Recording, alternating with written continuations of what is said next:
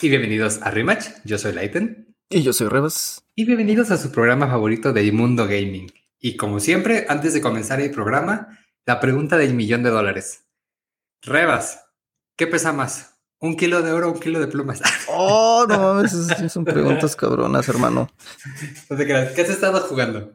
Eh, este fin de semana jugué puros juegos de pelea, incluso Ajá. juegos de pelea que ni siquiera había tocado en mi vida, güey. ¿Cómo cuál? El de JoJo's. Ay, ¿qué tal El está? juego del JoJo's está muy cagado, está raro. Es como una combinación de Tekken y algún anime fighter, el que quieras, como Guilty Pero- Gear. Pero no es competitivo. ¿O sí? Sí es competitivo, pero no hay tanta gente que lo juegue, la verdad. Ah, o sea, no es como los otros juegos de anime de que cuadrado, cuadrado, cuadrado y ya son todos los combos. No, es que. Ah, déjales doy contexto, güey. Hoy hubo un torneo en la ciudad donde vivo, hermano. Este fin de semana. Ok. Sábado y domingo de juegos de pelea. Los main events eran Guilty Gear, eh, King of Fighters, Dragon Ball Fighters. Y. ¿Cuál otro me estoy olvidando? Uniclear. ¿Esa madre Ese. ¿Cuál es? Exactamente, güey. Estuvo bien raro, pero salieron muchas personas de las alcantarillas para venir a jugarlo. ¿Pero cómo, cómo es que se llama esa madre? Uniclear. Mm, y- Uni CLR. ¿Es nuevo? Ok. No, ya tiene su rato, güey. Ya no le sacan updates ni nada, pero como que lo de los organizadores lo juegan. Y ya juntaron 16 personas en toda la república que vinieron a jugarlo, güey.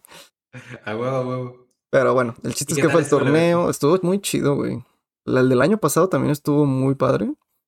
Esta vez fue en un como centro de eventos del gobierno. Que se me hizo bien raro que se los prestaran porque se, se los regalaron. O sea, fue gratis el, el venue. Ájale.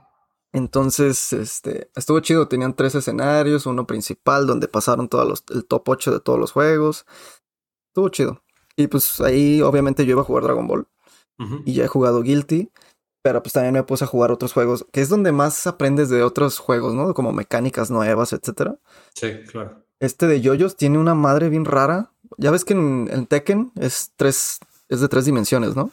Sí, como en el Soul Calibur, de que puedes usar pues la arena como 3D para conectar hits o para esquivar Exacto. ataques. Este tiene una mecánica bien rara en la que haces como un counter y si te pegan, tu mono gira atrás de él. Ok. Entonces ya no puede cubrirse de golpes de atrás. Está bien raro, güey, pero está muy chido. Tiene mecánicas muy complicadas. Yo creo por eso nadie lo juega, güey. Y jugué eso. Jugué Dragon Ball, obviamente. Quedé a un match, güey. A un 5% de vida de entrar al top 8. Ay, mijo. Pero todo el top 8 estaba lleno de mis amigos, güey. Entonces estuvo bien, güey. Fui el Ah, único que no entró, hermano. No, ellos vengaron tu muerte. Así es. Y ¿qué más? Jugué Guilty. Jugué Sonic Frontiers, güey. Un amigo tenía eso. Pero bueno, de eso hablamos al rato. Ok. ¿Tú qué jugaste, bro? Eh, el viernes estrenaron el Pokémon Violet y Scarlet. Entonces, como buen fanático de Pokémon, fui a comprarlo y tengo que reconocer que es un muy buen juego. Es un juego muy, pero muy, muy, muy, muy divertido. Entonces, o sea, con el paso de los años le fui perdiendo poco a poco y gusto y muchas veces siento que los juegos ya los jugaba más por, por el hecho de la franquicia.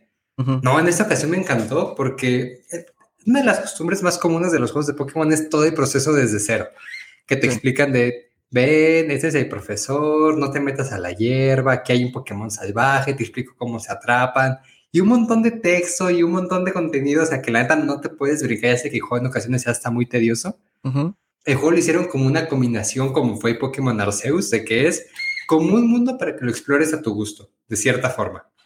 Ujú. Pero combinaron eso con el juego de Pokémon tradicional. Entonces el juego se trata de que estás como en una escuela, como tipo de escuela de hechicería de Harry Potter, haz de cuenta, Ajá. pero de entrenadores Pokémon. Entonces pues, juego te dice, mira, aquí hay estas cuatro bases de los malos, que todos los juegos, el, el Team Rocket, Team Magma, todos los pinches teams, Ya. Ujú. por si quieres ir a hacer ese evento, y aquí están las ubicaciones en el mapa de donde sabemos que hay reportes por si quieres ir. Además, hay como unos titanes o Pokémones gigantes que puedes ir a enfrentar para conseguir cosas adicionales y están en estas ubicaciones. No son legendarios, son para que desbloquees nuevas habilidades para moverte por el mapa. Y aquí están los ocho gimnasios que hay repartidos por todo el mapa. Oh. Te sacan de la escuela, te dan un zap y te dice, vas, mijo, date. Y es como si estuvieras. ¿Qué pedo? Quizás no como en Elden Ring, pero sí desde que sales y empiezas a caminar y explorar y de que llegas a una zona y dices, no, aquí me están madreando, déjame regreso y me voy para el otro lado. y empiezas a avanzar y de que derrotas un jefe de un gimnasio y luego estás por el bosque y te Qué pierdes. cagado, o sea, muchísima libertad, güey. Sí, te da muchísima libertad y te da la posibilidad, porque antes también era muy tedioso todo el tema de, del entrenar los Pokémon, es de Ajá. que puedes sacar a tu Pokémon para que vaya a tu lado o lo puedes sacar que esté en los campamentos de Pokémon, que los puedes estar viendo de forma visible, o sea, ya no son encuentra- encontramientos, encuentros, correcto, encuentros aleatorios, inventando palabras. O sea, ves todo el tiempo este, los personajes, los Pokémon que están como en el mu- mundo. Ya sea que tú te acerques para pelear o puedes lanzar a tu Pokémon para que se vaya y esté como que fundándose a todos y vaya ganando experiencia para todo el equipo. Siento que Mm. tiene todas esas combinaciones que hace que el juego sea muy divertido y sea muy fácil de que te atrape. Simón. Creo que como punto en contra es de que sí el juego ha tenido muchos bugs. A mí no me ha salido ninguno, pero sí he visto que hay mucho reporte. Y lo que sí es de que tiene muchos bajones de frames. Mm, Entonces, sí, era de lo que estaba viendo de que habían sacado como comunicado de que el juego no estaba bien optimizado. Y es para Nintendo, güey. Y es, es que ese, ese es justo el tema. Dicen, ¿el juego está bien hecho? Sí. ¿Cuál es el tema? El juego no está optimizado para el Switch, para la potencia que tiene. Entonces, sí, o sea, ese es el tema. O sea, como el juego no puede procesar bien en Switch, crashean ratos, le crashean cosas. Qué pedo, Pero cabrón. si pone, por ejemplo, el mismo juego, el mismo archivo en PC y lo corren, se corre sin ningún problema y no hay ningún bug ni nada. No puede Entonces, justamente están trabajando como en parches para optimizarlo, para que se pueda como que comprimir bien y no haya ningún tema de eso. Dios mío. y pues ya, prácticamente jugué eso, nada más. Genial, güey. Supongo Sí. que avanzaste un chingo, güey. Pues salió el viernes, entonces como tal... Entonces estoy- ya lo acabé. no, llevo tres gimnasios. Llevo tres Ay. gimnasios y dos titanes. Sí, creo que llevo de avanzado del juego como, o sea, de la historia principal, yo creo que como un 20%. Ah, qué chido. Entonces sí dura, güey. Sí, o sea, sí, es un juego que, que sí da como para largo. Entonces, Ah, si tienen Switch, la verdad es que sí es un juego que puedo recomendar muchísimo. Hace mucho que no recomendaba un Pokémon y este lo puedo recomendar, pero así con ojos cerrados. ¿qué versión compraste tú?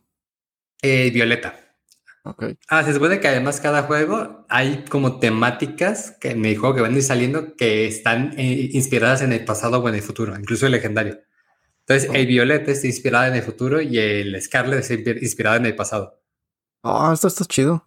Sí, es, por ejemplo, el legendario del Violeta es como una serpiente futurista y en el otro es un dinosaurio rojo. Mm, Entonces, pues ya cada quien su, su gusto. ya. Y ya. Ah, y lo mejor es de que las pinches clases de Pokémon es la cosa más cagada del universo. ¿Las clases? Sí, es porque se ve que hay una escuela y puedes ir a clase si quieres y te dan como ítems o mamás así. Te hacen exámenes. Y te No dicen, a ver, te dicen, una Pokébola vale 200 créditos. Con 2000 créditos, ¿cuántas Pokébolas te alcanzan? ¿10? Yo pongo 10 y pone, no, estás mal. Porque cuando compras 10, las tiendas te regalan una. La respuesta correcta es 11. Ah, qué putos, güey. Qué cagado. Y ya. Pero bueno, antes de pasar a la sección de noticias, eh, próximos lanzamientos que vienen, interesantes, ninguno. Ah, huevo, me gustan estas semanas, güey. Sí, creo que el único relevante, la verdad, es. Pero no sé si sea para esa semana, es el Need for Speed, el Unbound, que sale el 29 de noviembre. Pero me imagino que antes ya sale el siguiente episodio. Así que no, digo, no veo nada relevante. Principalmente porque esta última semana que acaba de pasar estuvo muy cargada por dos lanzamientos que se esperaban mucho, que fue justamente God of War y Pokémon. Pues la verdad es de que cualquier otra empresa que quiera sacar un juego ahorita, una semana después, la verdad es de que es suicidarse. Sí. Como le pasó con el Horizon cuando salió el Elden Ring, que salió una semana después y se lo, pues perdió mucha venta. Sí, funado. Sí. Y pues ya. Entonces, amigo, invítanos a nuestra sección favorita. Vámonos a las noticias. Noticias, noticias, noticias.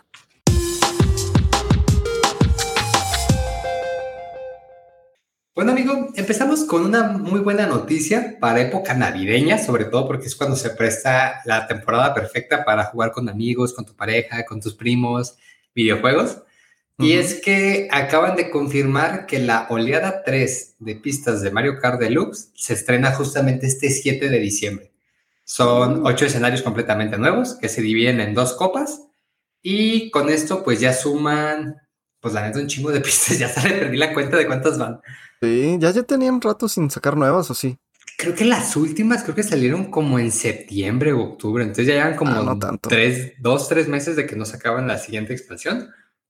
Ujú. Según yo, el paquete de las, eh, o sea, este paquete adicional que trae como seis oleadas de pistas adicionales que al final van a sumar 48 nuevas, Simón. según yo está planeado para que todas ellas vayan saliendo en todo el transcurso del 2022 y todo el transcurso del 2023. Entonces, más o menos como cada cuatro meses van a estar sacando una oleada nueva. Ah, qué bueno, pues sí tienen planeado todo el pedo. Sí, sí, y la verdad es que, bueno, ya se revelaron algunas de las pistas. Eh, algunas están inspiradas en el Mario Kart en el de dispositivos móviles, como la pista en el escenario de Londres, pero por ejemplo regresan clásicas, regresa como la senda arco arcoiris de Mario Kart Double Dash, Mm. regresa esa que es un clásico, regresa el campo de otoño, que creo que es de Mario Ah, Kart del DS. chido. Sí, ¿Cómo güey. se- ah, no, creo que es el de Wii. Regresa como el, una pista de los bus, que esa sí era muy clásica del Nintendo 64. Entonces, regresan varias pistas clásicas favoritas que mucha gente le ha gustado. Entonces, pues se ve bastante bien. Sí, por fin. Pues esa es esa noticia. Qué bonito. Yo le agregaría también más cards o más personajes, pero pues no se puede Sí, todo en la vida. Principalmente los personajes, güey. Sí, pues, cards hay un chingo. creo que son exactamente los mismos personajes desde la versión de Wii U. Exacto. Sí, desde que pusieron a Link, ya no hubo más. Sí, ajá, creo que fue el- ese y la canelita. Ándale, y los pinches Splatoons o no sé cómo chingados se llaman. Sí. Y pues ya, amigo, ¿tú qué noticias nos traes el día de Pues hablando justo de violencia contra los animales, güey. ¡Oh, la madre! ¿Cómo ¿Viste esa transición? no vas a estar hablando. Esa transición que no es transición, güey. No, Este- no- no sé cómo tomar eso. No sé si aquí nuestros escuchas conocen PETA o PETA o PETA, la asociación de esta que protege animales a través de todo el mundo, güey. Ajá. Le pidió a Sony Santa Mónica incluya un modo especial para aquellas personas que no quieren jugar God of War y lastimar animales, güey. Animales ficticios que no existen en este planeta, güey. Pero creo que más bien lo están exigiendo, ¿no? Porque si yo, yo la que solicitud obviamente- de, metan un modo donde no maltratemos animales en God of War. Exacto, o sea, pues todo lo exigen, güey, estas personas. Siempre lo exigen porque creen que es su derecho proteger animales electrónicos que no sienten, que no existen siquiera, güey. Y de hecho, hay un boss, creo que es un, un animal acá mitológico que quieren totalmente que lo quiten, o sea, en ese modo del juego, que lo quiten por completo, o sea, que ni siquiera exista, güey. Ya no que ni le hagas daño ni aparezca, sino que ni siquiera exista. A ver, me encanta porque últimamente como metemos temas de debate en este programa. ¿Qué opinas de eso? Esto está mal, güey. Está mal. Está mal que lastimen animales. Ay, güey. No, o sea, no entiendo el por qué, güey. O sea, de seguro debe haber alguna, algún razonamiento que yo no he visto, güey. Que digas, bueno, eso tienes un poco de sentido, pero la neta no lo veo, güey. No lo veo. No lo veo sin que me lo digan. Sí, o sea, tampoco, o sea, o tampoco le hay mucho sentido en un juego en donde pues estás en un bosque, te puedes topar con animales salvajes y que incluso que te quieran, que pidan que en ese modo te brinques un boss por completo, que es un animal mitológico, Mm, nada más porque Beta dice de que pues están en contra de maltrato animal en todos sus formatos. Yo siento que pues que ya está como que sale de las manos, ¿no? Que yo siento que culo si no. Es como si sacaran para Mario, para... ¿Qué pedo? Sí, pero es como si, siento que es como si para sacar una petición para Mario Bros. de que quitaran los cupas. Ajá. Porque o sea, la gente puede, porque la gente puede agarrarse el hábito de que comprar tortugas, ponerlas en el piso y pisarlas para que les dé monedas. No más, güey. Y güey, no, o sea, y- Nunca. sí, o sea, siento, digo, no nos vamos a meter en temas tan profundos, pero, por ejemplo, o sea, muchas veces cuando escucho temas de PETA o PITA, no sé ni cómo se pronuncia correctamente, Ujú. Son más ellos haciéndola de todos por cosas que yo considero que pues no, son cosas inganables o cosas sin sentido. Yo así lo siento. Siento sea- que muchas veces no tienen un elemento sustentado. Yo creo que lo que quieren hacer es un chingo de controversia en donde puedan. Para generar como más atención a sus causas reales, que yo creo que lo hacen así. O sea, es la única manera en la que diría, lo están haciendo por esto y esto tiene sentido, güey. Ya ahorita lo pensé, como háganme, pónganme atención, no me importa en realidad este pedo. Pero para que vean mis otras campañas que sí me importan. Que sí están Es- buenas. O sea, eso es lo mejor que puedo pensar de que digan esto, güey.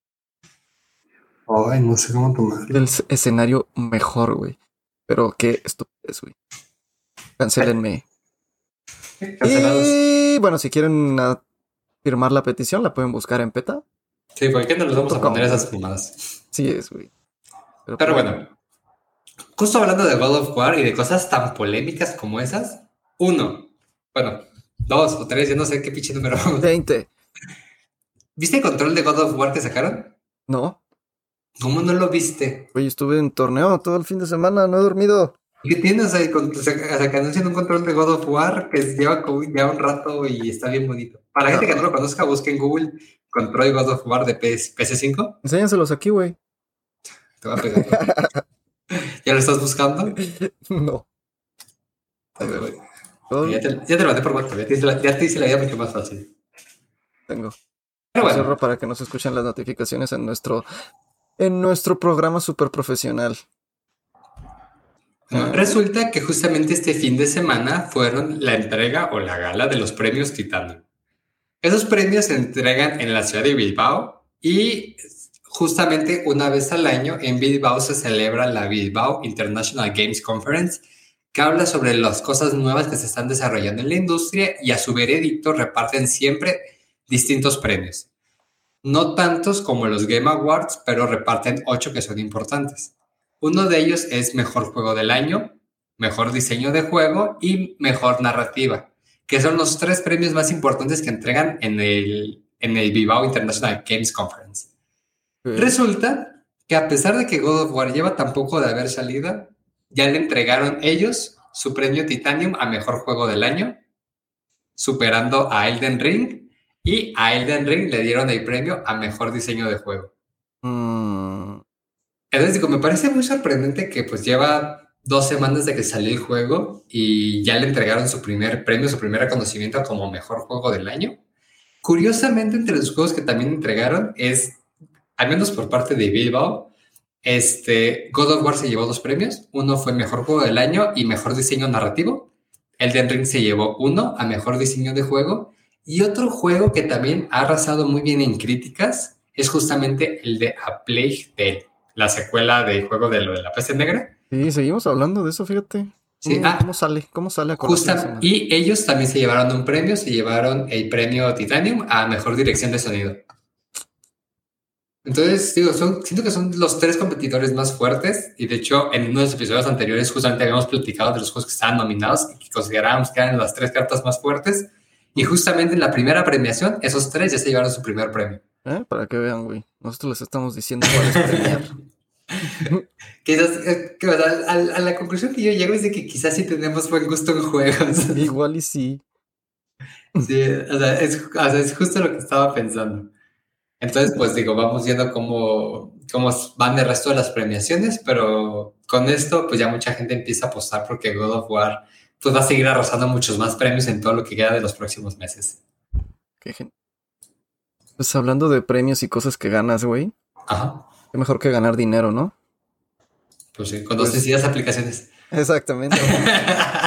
no, vamos a hablar de Sonic Frontiers ahora sí, güey. Ok, sobre todo porque lo jugaste, ya nos puedes dar tu punto de vista. Ajá. Este es el mejor, o sea, ya con datos eh, Reales. frescos y reales. Es el la mejor lanzamiento que ha tenido algún juego de Sonic Ajá. en Japón en 18 años, güey. El mayor debut desde el 2003, desde de Sonic Heroes. Tú dirás, ¿en dónde queda? ¿Ok? Pues está Sonic Frontiers y arriba de él solo están Sonic Heroes, Sonic Adventure 2, que es el McDaddy para mí, Ajá. y Sonic Adventure 1 es el número uno. Que si somos honestos es la santa trinidad de los juegos, pero no, este, el Sonic Adventure, el 12 que tú dices es el de GameCube, Sí, el de GameCube. Adventure 2 Battle, el, Ah, el que está ya. ahí es el de Dreamcast, Ya, ya sé cuál es. Tienes toda la razón, amigo. que es el mismo puto juego. No mames. ¿Sí? pero es de Dreamcast, ¿sí? Ah, se Salió mamaron. el mismo año con seis meses de diferencia, pero es de Dreamcast. Nomás lo hicieron para Nintendo, supongo, y ya. Sí. Ah, Este, mamada. fíjate que justamente esa es como la santa trinidad de los juegos de Sonic. Y de Sega, pues. Bueno, de Sega también sí. Sí, o sea, creo que al menos yo le agarré mucho amor a Sonic por parte de Sonic Adventure. Al menos los Sonic que salen en GameCube, Sí. que es el Sonic Adventure, que está ese entre los juegos más vendidos, es Sonic Adventure 2, que es un port al final de GameCube, pero sigue siendo el mismo juego, que también está ahí, y Sonic Heroes. Son los tres juegos de Sonic que hicieron que yo me enamorara de la franquicia. Y Sí. justamente fueron los tres mejores. Y en 18 años, digo, me parece sorprendente que en 18 años no hayan sacado un juego tan bueno para que tuviera ese éxito. Sé, y luego siento que tuvo mucho que ver la música. Porque fueron los primeros, todos estos juegos que están en los más vendidos son los que empezaron a poner la música chida. O sea, de que literal componían música nueva para el juego. O sea, como rock, como rap. Cuando jugabas con Knuckles, por ejemplo, Ajá. algún rap. Jugabas con, con Sonic, era alguna música muy rápida, así de, de rock, pero leve. Si Jugabas jugabas con, con, Shadow, era como más fuerte, güey, más, o sea, un rock, pero más pesado. rock. Y con Amy era la de. La de Quiero anime, de caramelo. Ajá, güey. Era más anime, güey. Era más kawaii. Más K-pop. Y siento que eso tuvo que ver, güey. Pero sí, sí jugué Sonic Frontiers el fin de semana. Ujú. Y fíjate que. Sentía que, que, jugaba, que estaba jugando algún tipo de Legend of Zelda Breath of the Wild, güey. Ah, Sí, güey. O sea, principalmente por todas las mecánicas que hay en el mapa, de que vas encontrando cositas, vas este escalando y cosas así. Ajá. El escalado es el mismo, güey, igualito. O sea, te ves donde justo donde puedes escalar. Eso sí, en Breath of the Wild puedes escalar lo que sea. Y acá tienes que a fuerzas ponerte en alguna pinche pared que sea especial para eso, que ya todos conocemos, ¿no? Sí, claro. Eh, y la mecánica esta de correr y todo eso se siente muy parecida a Sonic Heroes, Sonic Adventure, todo ese pedo. Me gustó. Es como una, ¿qué te digo? Como una combinación de todo lo mejorcito, más el aspecto este de mundo abierto. Fíjate que es un juego que le tengo muchas ganas de comprarlo, ¿eh? Pues sí, es un juego que tengo en mi lista de deseados para que en una oportunidad de que lo pongan con descuento, la verdad es que sí es de los juegos que me voy a pillar porque soy un pillo. Oh, qué pillín.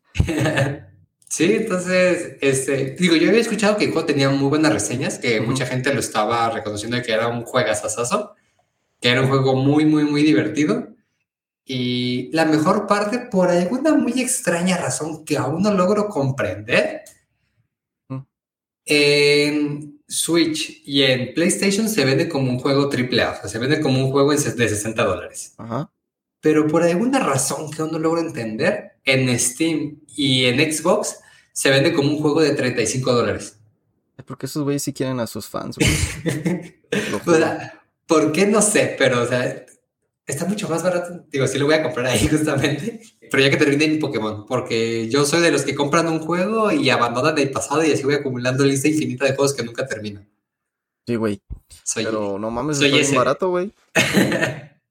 Digo, yo me imagino, se- o sea, quiero pensar, porque el juego lo acaban de sacar y no creo que lo pongan con descuento, a menos que sea un lanzamiento que nadie está pelando, como el Gotham Knights que salió.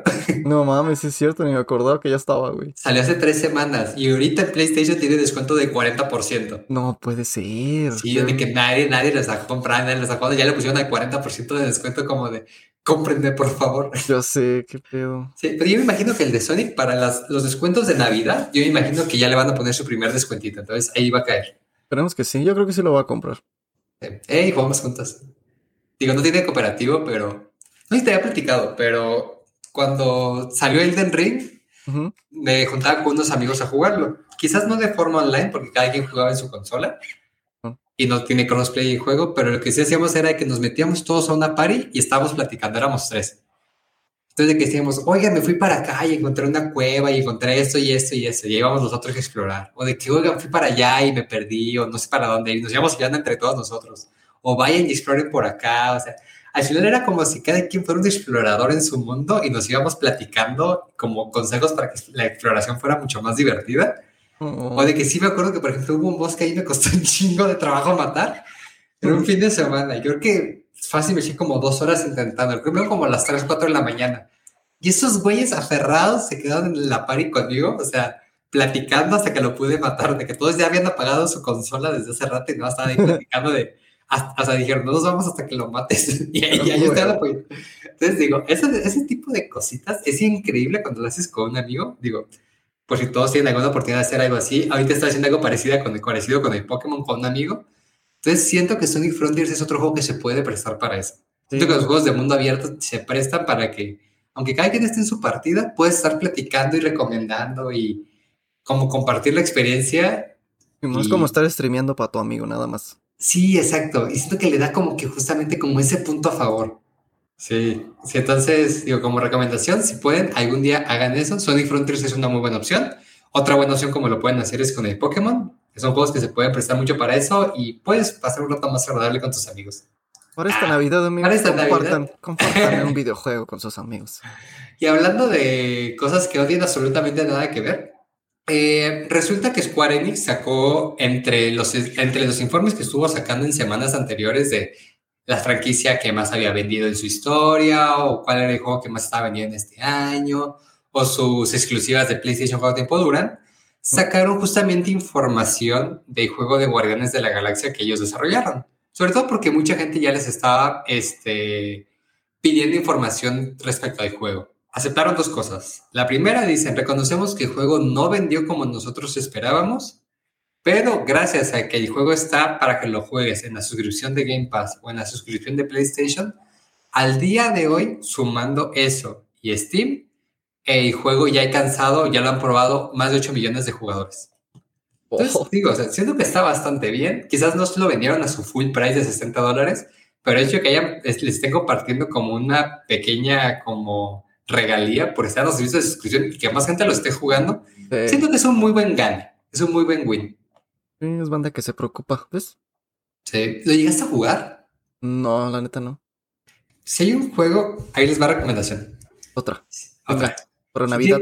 Si, si, tienen su Game Pass o tienen su suscripción de PlayStation Plus, ya sea el extra o el deluxe, bájenlo. Es una super joya. Este, yo lo compré poquitito antes de que lo pusiera porque lo vi con descuento. Este, lo compré. Sin broncas puedo decir que este año es de las cosas más divertidas que he jugado en, mi, en, en este año. Sin broncas. ¿Eh? Sí, es una super mega joya de juego. La historia está buenísima. El soundtrack, igual que las películas, está perricisísimo. Tiene unas escenas de acción buenísimas y tiene todos esos efectos especiales y gráficos que muchos juegos han pedido de nueva generación y cosas muy futuristas. Ese juego lo tiene. Y el gameplay es súper divertido. Pero tiene un detalle más interesante. Hay, el grupo que hace el soundtrack se llama Star-Lord. Y resulta que como dato curioso, para hacer el juego contrataron o buscaron músicos, crearon su propia banda que se llama Star-Lord y en el juego resulta que hay protagonista en la historia, todos sabemos de que pues Star-Lord eh, o Queen Ajá. vive en la Tierra y por X suya razón se va al espacio y ya nunca regresa. Resulta que su mamá era fanática en el juego de un grupo, de ese grupo que se llama Star-Lord. Entonces, cuando él se va, nada más se lleva la música de ese disco de Star-Lord. Entonces, él por eso se pone el nombre de Star-Lord en el juego. Oh. Y todas las rolas están pasadísimas de lanza y todas son creadas justamente por ese grupo ficticio que se llama Star-Lord. Tiene unas que dices, chinga tu madre, qué buena. Sí, así es. Pues estoy escuchando un rock de los ochentas. Oh, qué perro. Sí, está. O sea, incluso escuchar el puro disco sin conocer el juego, si lo escuchas, dices, es una joyita. Chido, lo vamos a escuchar, amigos. Sí, entonces, digo, otra recomendación, si tienen oportunidad, jueguenlo, vale muchísimo la pena el juego. Y también, como detalle extra, es un juego que metieron todo el hecho de toma de decisiones, pero esa toma de decisiones va cambiando toda la parte de la historia. Eso es lo que hemos estado pidiendo desde el principio de los tiempos los gamers, güey. Sí, o sea, al, al, final el punto de partida y el punto del final va a ser exactamente el mismo, pero por ejemplo, sí me fijé que hay misiones que van cambiando. Un ejemplo, hay una misión en donde tienes que infiltrarte en una base y tienes dos opciones. O sea, te dan una recomendación, te la da Gamora y la otra te la da Rocket y tú puedes escoger cuál puedes hacer. Mm. Si vas por la de Rocket, te vas a hacer tu pinche desmadre y a poner a todos. Y si vas por, Gam por el, como por el sigilo, como lo hace Gamora, es un mapa completamente diferente y llegas a una zona completamente distinta y encuentras enemigos completamente diferentes. Mm, yeah. O cosas de que si necesitas un puente, hay dos opciones. O te vas y exploras, que es la recomendación de Groot, o haces la de Drax que te dice avienta Rocket como si fuera un pito, como si fuera, así como el mapache que es, avientan hasta el otro lado de la montaña para que apriete active el puente. Y según lo que hagan los personajes se acuerdan de todo eso durante el juego y te lo van reclamando o afectan decisiones que van pasando. Entonces, eso le da un toque muy bueno al juego. Sí, se oye bien. La neta es una joya. Si tienen oportunidad, jueguenlo. Tú. La noticia. Yo tengo un amigo Ajá. que les va a gustar. A ver, échale. Tal vez.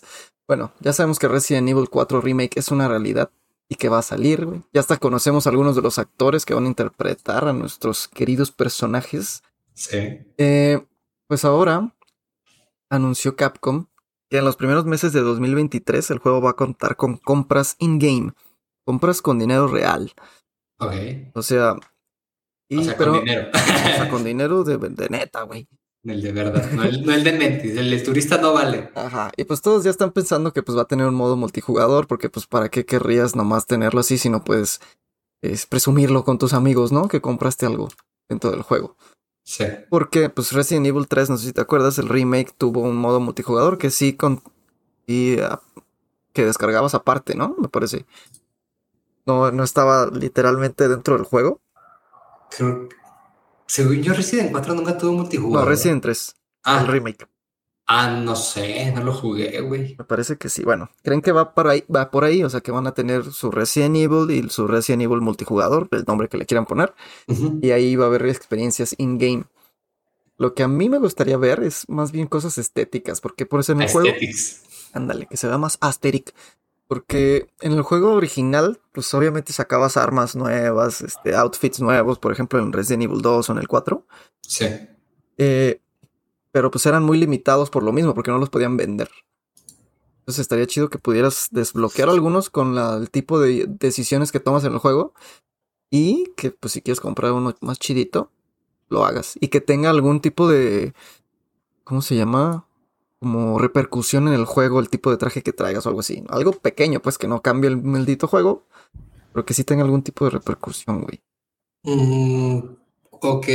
Como por ejemplo en Resident 4 la armadura que ganas para que puedes desbloquear para Ashley. Ándale, exactamente. Que Sí, hace güey. que los güeyes no la puedan cargar. Exacto. Hasta cosas bien pendejas como de que algún, desbloquear algún diálogo o algo así, güey. Como los juegos de antes, güey. Que tenían como mini eggs de cierta forma. Exactamente. Ahora ya es puro comprar y nada que afecta, güey. Todo es cómprame esto y ya porque se ve chido. Pues bien interesante ver, o sea, para cómo lo terminan sacando. Si no me equivoco, creo que el juego sale en febrero. Pero sí me causa ruido que tenga. Marzo. A marzo. Que, tenga que tenga transacciones en- dentro del juego. O sea, mientras no sean con mamadas de que. O sea, que con dinero real puedes comprarle cosas al güey de welcome. Ajá, sí, eso no. Sí, o sea, o de sea, que- balas y cosas así, no mames. Sí, de que ay, necesito un spray para curarme y como no, ya no hay en el juego, no tengo lana, voy a pasar la tarjeta para comprarlo. O sea, mientras no sean cosas así, que de cierta forma hackeen o hagan más fácil el juego, creo que está interesante ver qué nos pueden llegar a proponer. Sí. Coincido, amigo. Sí. Últimamente fíjate que sí confío en Capcom, sobre todo porque ha sacado muy buenos juegos últimamente y su contenido que han sacado la verdad es que ha sido bastante bueno. Entonces, digo, espero que no defrauden. Y eso, eso es toda la información que te traigo, amigo. Pues muy buen amigo. Amigos, esperamos que hayan disfrutado una vez más este programa.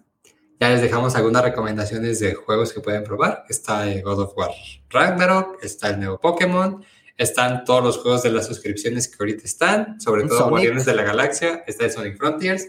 Entonces, buenas joyitas hay. Y considerando que estamos a unas semanas de que salga el Callisto Protocol, que salga el Marvel Midnight Sun, que salga el Need for Speed, aunque a nosotros no nos llame la atención, ¿Mm? Digo, se acerca todavía muchos juegos muy buenos para antes de que termine el año. Entonces, ahí tienes nuestras recomendaciones para que vayan conociendo un poquito Ajá. más. Y recomendaciones de actividades para hacer con sus amigos en Ah, estas esa es la mejor parte de- es la mejor parte del programa. Yes, pa. Pues bueno, amigos, los dejamos. Síganos en redes sociales. Adiós y feliz Thanksgiving a los que viven en Estados Unidos.